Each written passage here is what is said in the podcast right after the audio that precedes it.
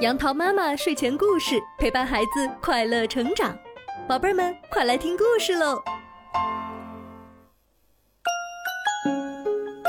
嗨，宝贝儿们，今天杨桃妈妈要给你讲的这个故事名字叫做《小乌龟和长颈鹿》。森林里有一只长颈鹿和一只小乌龟，它们都很善良友好，但是。小动物们都不愿意和它们玩，这到底是为什么呢？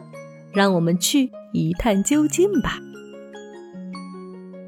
一天，长颈鹿看到了小猪，就想和小猪一起玩。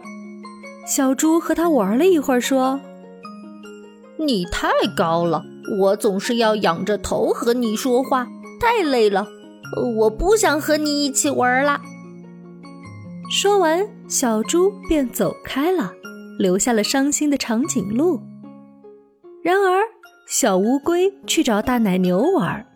他们玩了一会儿，大奶牛说：“你太矮了，我跟你说话总得低着头，真麻烦。你去找别人玩吧。”说完，大奶牛也走开了，留下了孤独的小乌龟。就这样。长颈鹿和小乌龟找谁，他们都嫌长颈鹿太高，小乌龟太矮，都不愿意和他们玩。一天，伤心的长颈鹿和孤独的小乌龟各自无聊地在森林里走着。他们走啊走，一不小心，长颈鹿踢到了小乌龟。哎呦，好痛啊！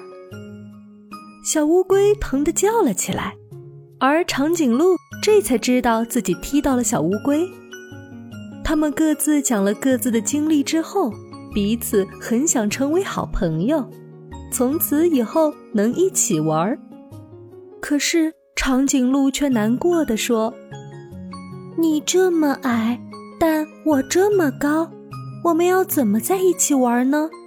我怕我总是会不小心踢到你的。”小乌龟笑眯眯地说：“是啊，嗯，我得想个办法，让你不用低着头，也能知道我就在你的身边。”小朋友们，你们觉得小乌龟能用什么办法解决他们在身高上带来的困难呢？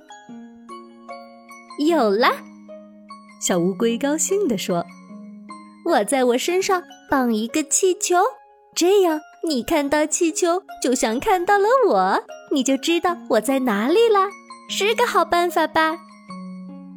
而长颈鹿也高兴地说：“我也想了一个好办法，让你不用抬头就知道我在你的旁边。”原来，长颈鹿的办法就是在脚上挂一个小铃铛，这样它一走路，铃铛就会响。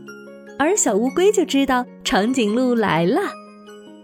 就这样，高高的长颈鹿和矮矮的小乌龟克服了身高的差距，成为了形影不离的好朋友。小宝贝儿们，故事讲完了。长颈鹿和小乌龟开动脑筋，克服困难，收获了一段难能可贵的友谊。让我们祝他们。友谊长存吧。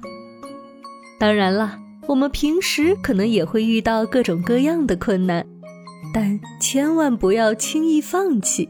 先开动脑筋想一想，我们一定也能想出很棒的解决问题的办法哦。